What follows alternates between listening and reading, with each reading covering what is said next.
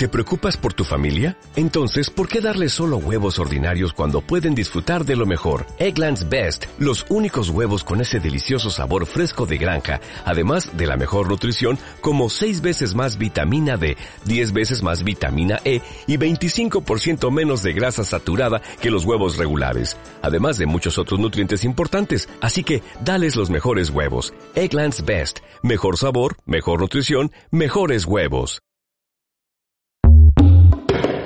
A continuación, un espacio donde se expresan todas las ideas de manera libre y plural, con información directa de los especialistas, para que tomes tus propias decisiones y hagas valer tus derechos. Zona Libre.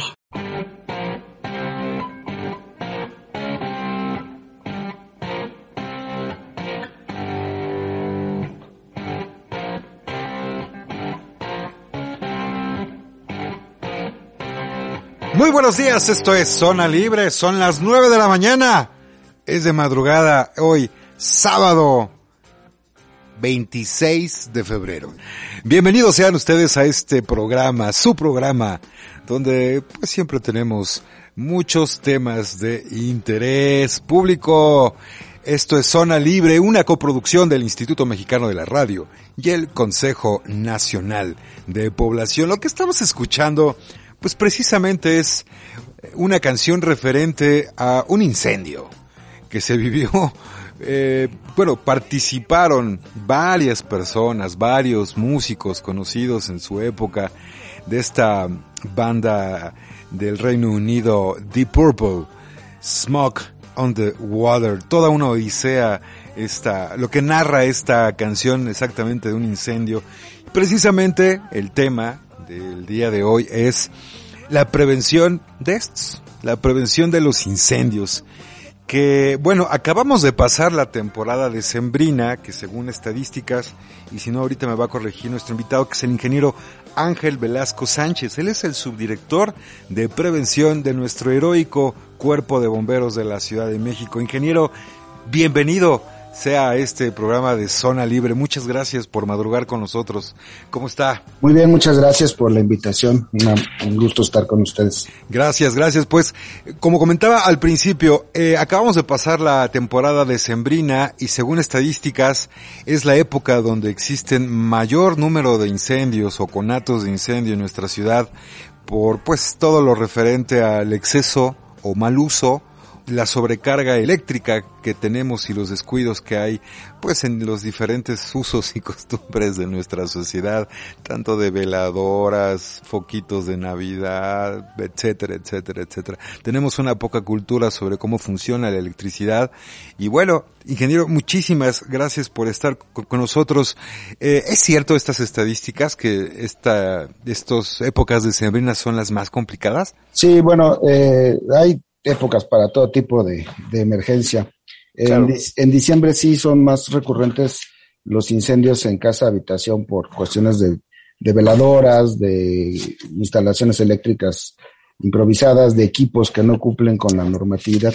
Nosotros cubrimos aproximadamente un promedio de entre 50 mil y 60 mil servicios al año de diferente índole. ¡Wow! Divídanlo eso en 365 días, es un montón.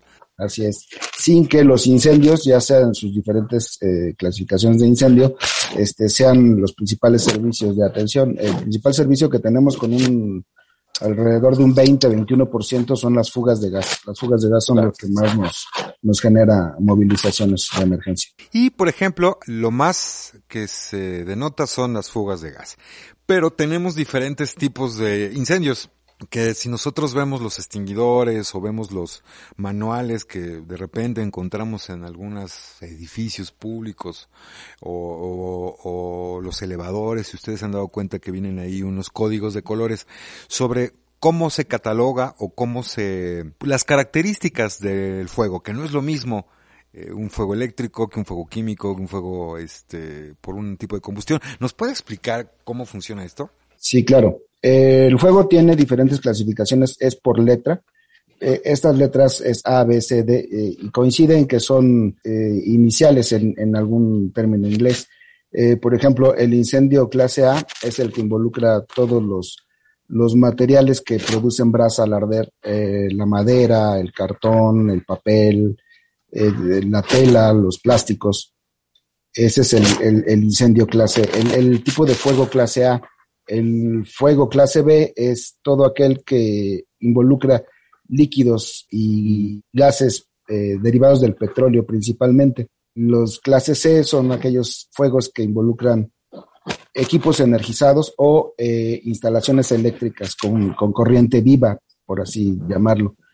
El clase D es aquel que, que se lleva en los metales fundentes, el aluminio, por ejemplo, los, los motores de algunos vehículos, sobre todo de, generaciones pasadas, que eran totalmente de aluminio, de zinc, aleaciones de, de este tipo de metales fundentes. El incendio clase K, que por sus siglas en inglés les comentaba Kitchen, es el incendio que tiene involucrado eh, las grasas animales o vegetales, es tipo de incendios que se genera principalmente en cocinas. Ya. Pensemos que la mayor eh, tipo de incendio que tenemos sería el A y el K, ¿no? Más, más o menos, sobre todo por las fugas de gas, este, pues los incendios en la cocina. Eh, generalmente los materiales que más, más nos encontramos es el A, el B y el C. El K sí se llega a dar, pero no es, no es así como que algo que se nos dispare. Ah, mire, yo pensaba que no, pero bueno. Lo que pasa es que todo, todo lo que tenemos a nuestro alrededor en mobiliario, en ropa, en, en, en este, productos que tenemos en casa, generalmente caen en, en la clase A o en la clase B porque muchos plásticos y, y, este y otro tipo de materiales que son productos derivados del petróleo al final de cuentas pues eh, es un es un tipo de, de material que, que caería más en la clase B. Diríamos que lo que nos ha faltado en nuestra sociedad, en nuestra ciudad particularmente, es la cultura de la prevención. Prácticamente estamos eh, Mm, incapacitados o estamos faltos de información. Yo creo que la información ahí está, pero no hemos sido capacitados ni en nuestras casas ni en nuestros centros de trabajo de cómo funcionamos a través de una emergencia, por ejemplo, con un incendio. Porque personalmente eh, yo no sé qué tipo de extinguidor debo de usar para diferentes tipos de incendio. Normalmente, por ejemplo, esa sería una pregunta que a mí me llama mucho la atención qué extinguidor es el que debo de usar. Porque yo sé, bueno, lo que me han dicho es que hay un extinguidor que, por ejemplo, si yo se lo echo a los aparatos eléctricos, los voy a tronar, los voy a echar a perder, aunque no se estén incendiando.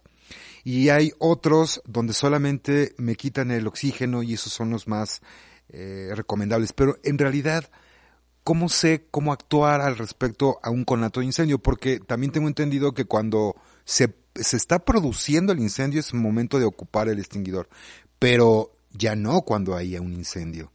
¿Nos puede aclarar estos, estas, estas mis dudas? Pues. Sí, claro.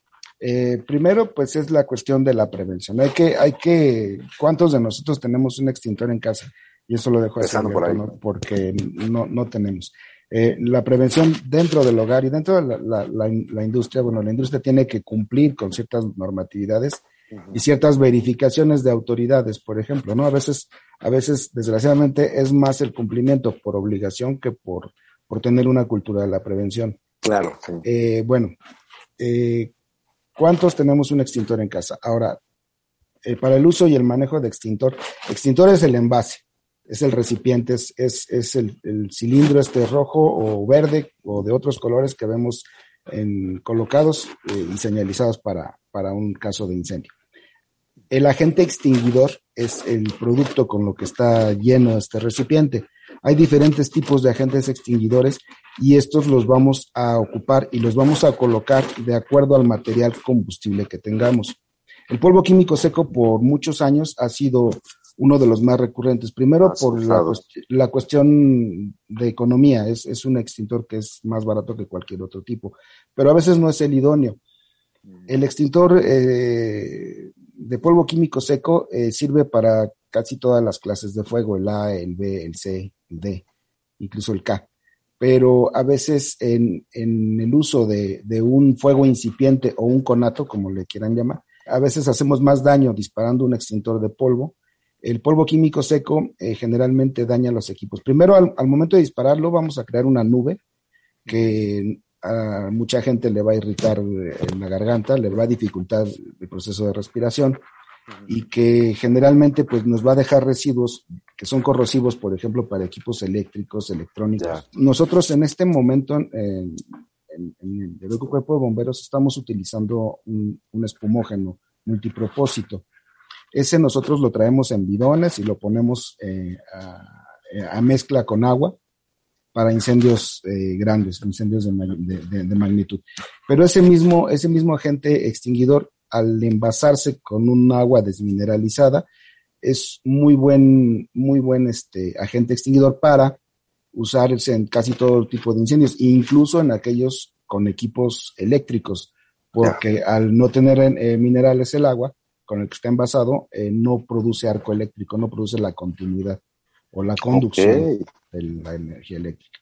Y así podemos ir hablando de todos y cada uno, ¿no? Por ejemplo, si tenemos un cuarto donde exista eh, un cuarto eléctrico o un cuarto electrónico, un site de esos que, tienen todas las, eh, las empresas de cómputo, los ordenadores, pues eh, si le arrojamos un espumógeno, lo vamos a estropear. Entonces, para eso utilizamos gases, ya sea gases inertes o alocarbonados, ¿no? El CO2 o el hexafluoropropano, cualquier otro tipo de gas que, como bien lo decías hace rato, lo que hace es este, reducir la, el porcentaje de oxígeno en el ambiente.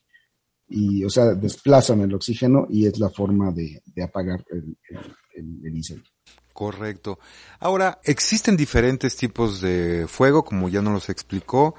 Eh, ¿Dónde podemos eh, obtener, mm, sobre todo, una idea de si existen los lugares. Yo sé que si nos acercamos al, al cuerpo de bomberos, eh, yo de repente veo un bombero y le pregunto, me lo va a contestar. Pero la sociedad en general, ¿en dónde podemos encontrar esta información de tal manera en que nos sea práctica, fácil, para poder actuar? Porque pensemos, hay un incendio. ¿En qué momento yo debo de actuar y en qué momento debo de correr y llamar a los bomberos? Porque el fuego no es lo que mata sino el humo, los tóxicos que existen ahí. Coméntenos sobre esto, que creo que esto es importante. Bueno, eh, en el Heroico Cuerpo de Bomberos, en la página del de, Heroico Cuerpo de Bomberos, www.bomberos.cdmx.gov.mx, ahí se, se, da cierta información de qué hacer en un incendio. Lo primero que tenemos que hacer en un incendio es eh, hablarle, hablarle a los cuerpos de emergencia, en este caso a los bomberos. 911 o 068, que es actualmente, eh, aún está en funcionamiento ese, ese número eh, directo a, bomberos. también debemos de conocer los teléfonos de, las, de la estación de bomberos más cercana a nuestro domicilio. ¿Qué hay que hacer? si sabemos, si tenemos un extintor y sabemos manejarlo, pues hay que, hay que tratar de, de, hacerlo siempre y cuando se tenga la capacitación y se haga una evaluación de la escena, ¿no? Si veo que ya es un incendio que, que no lo voy a apagar con un extintor, pues lo, lo, primero que tengo que hacer es salir. Eh, lo que generalmente se dice es, para un brigadista también de una, de una empresa es, tú vas a actuar hasta el momento en que tu seguridad está en riesgo, en ese momento tienes que salir y, y mejor ayudar a los cuerpos de emergencia orientándolos, diciéndoles qué se está quemando, qué otros materiales podrían estar involucrados, por dónde puedes accesar, por dónde no, todo ese tipo de información que es muy valiosa para, para los bomberos cuando estamos llegando a un, a un incendio. Toda esta información realmente es muy interesante, ingeniero Ángel.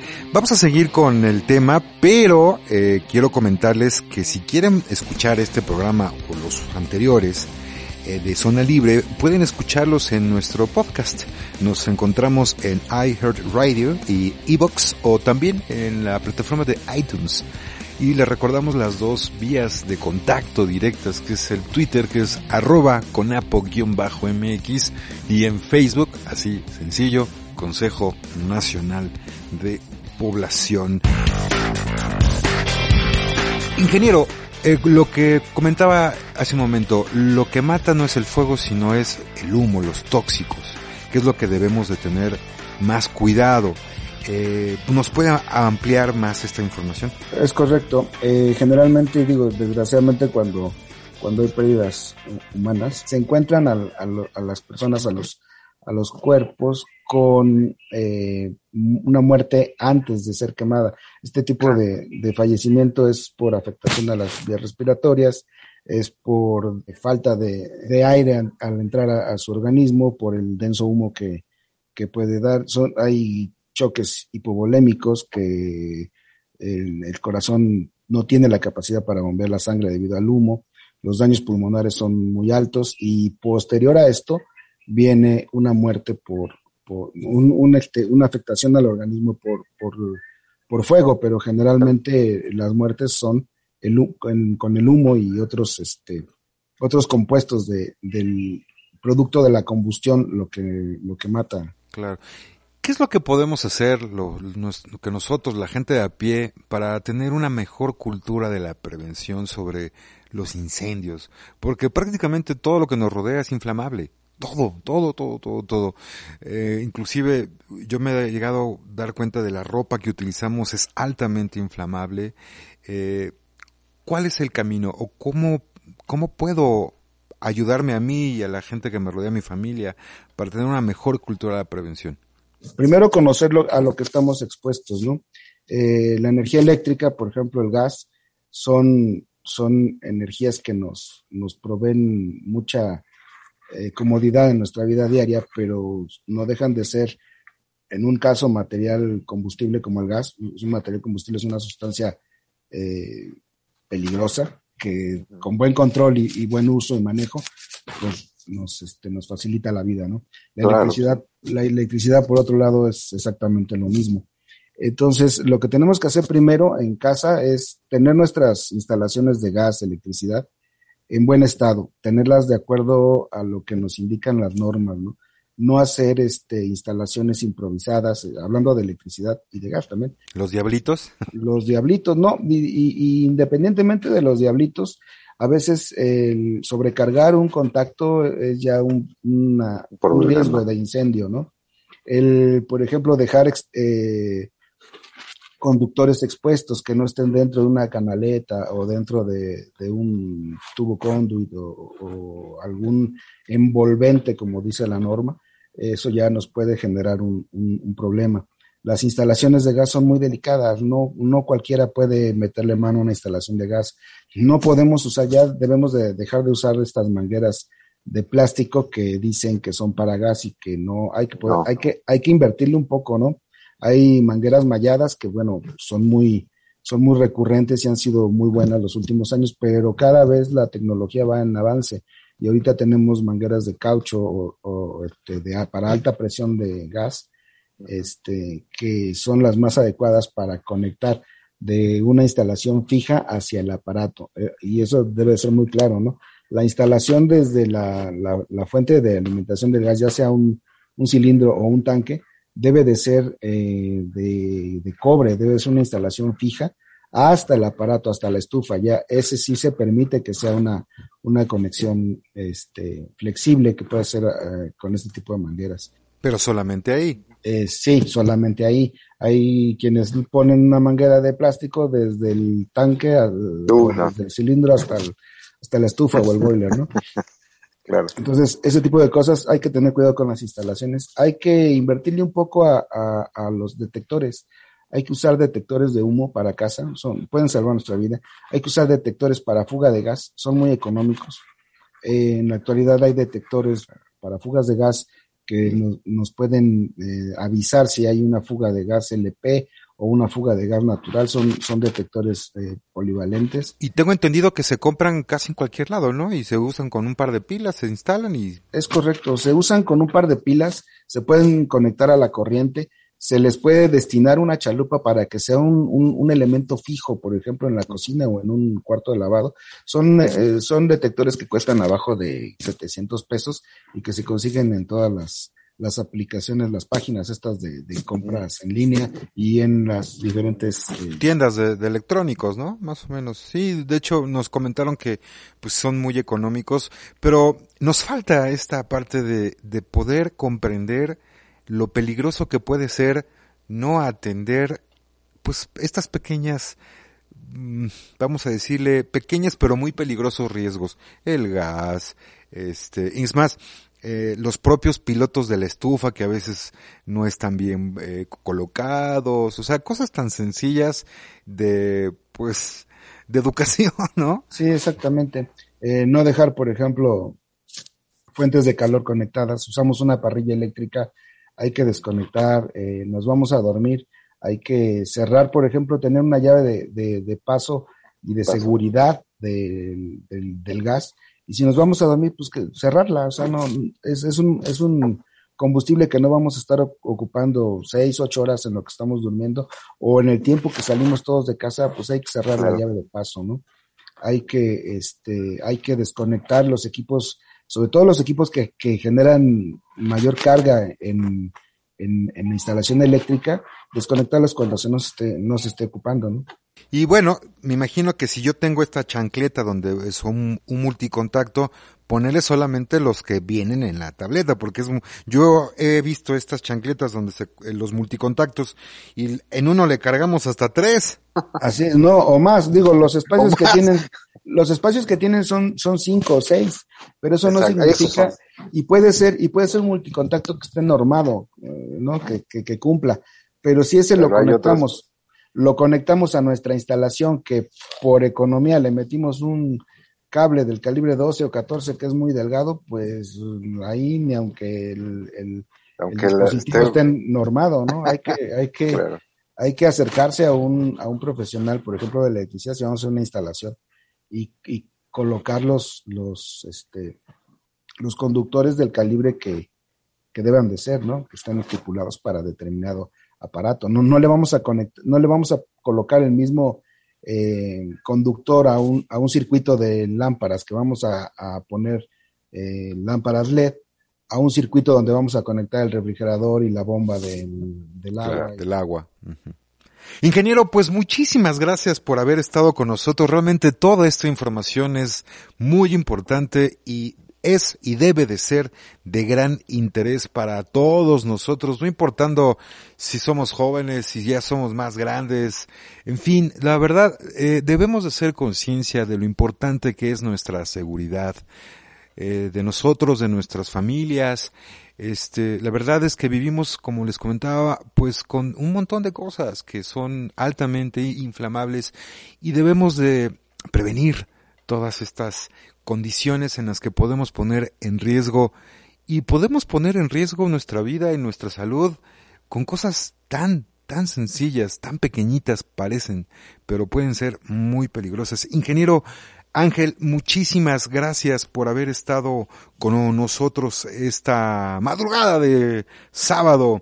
El ingeniero Ángel Velasco Sánchez, él es subdirector de prevención de nuestro heroico cuerpo de bomberos de la Ciudad de México. Y cuando hago eh, hincapié en heroico es que en verdad lo son. Muchísimas gracias. Muy bien, muchas gracias por la invitación.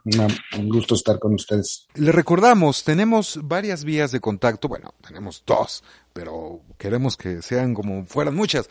Arroba conapo-mx y en Facebook Consejo Nacional de Población. Pueden buscar este, este programa o los pasados en iHeartRadio, en Evox y también lo tenemos en la plataforma de iTunes.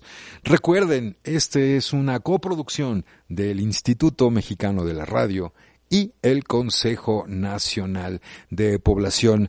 Les recomendamos que se acerquen al cuerpo de bomberos más cercano que tengan, eh, se metan a la página, ubiquen dónde están, eh, también a las delegaciones, a las alcaldías ahora, eh, en los centros de protección civil, donde pueden pedir información sobre qué tipo de extinguidores ocupar, dónde comprarlos, tener cuidado cómo se usan.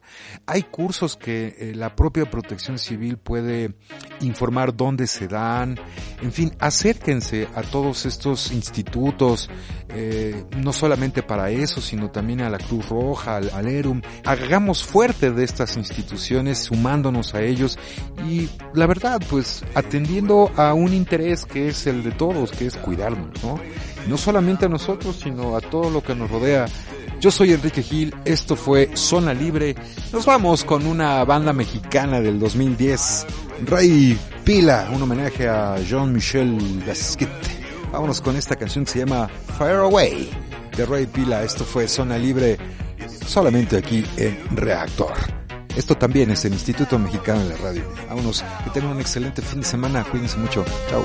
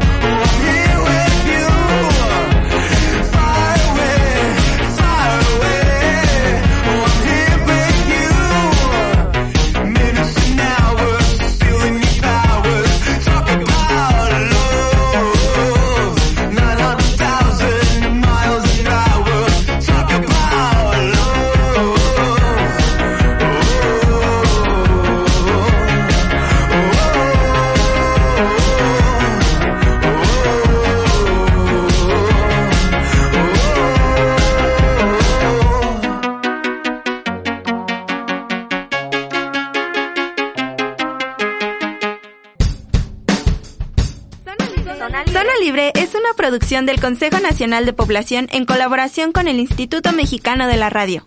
Reactor 105.